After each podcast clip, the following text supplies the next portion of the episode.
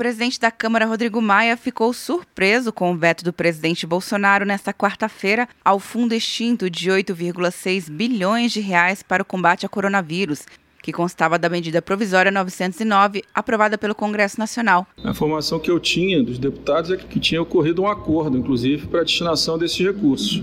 De fato, surpreendeu, pelo menos aos deputados que me encaminharam mensagens hoje, surpreendeu a eles o veto do governo em relação a, esses 8 bilhões de reais. Que é o direito do presidente, cabe ao parlamento chamar uma sessão do Congresso e decidir pela manutenção do veto ou pela derrubada do veto. Com o veto, os recursos poderão ser usados apenas para o pagamento da dívida pública, de acordo com o texto original enviado pelo governo federal.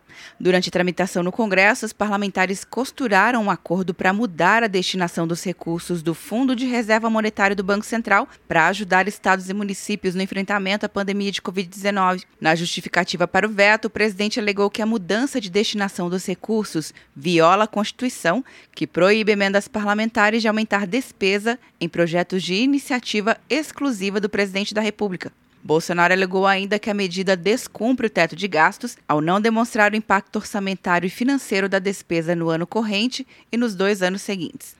Quer um ano sem mensalidade para passar direto em pedágios e estacionamentos? Peça a Veloy agora e dê tchau para as filas. Você ativa a tag, adiciona veículos, controla tudo pelo aplicativo e não paga mensalidade por um ano. É por tempo limitado. Não perca. Veloy. Piscou, passou. De Brasília, Luciana Castro.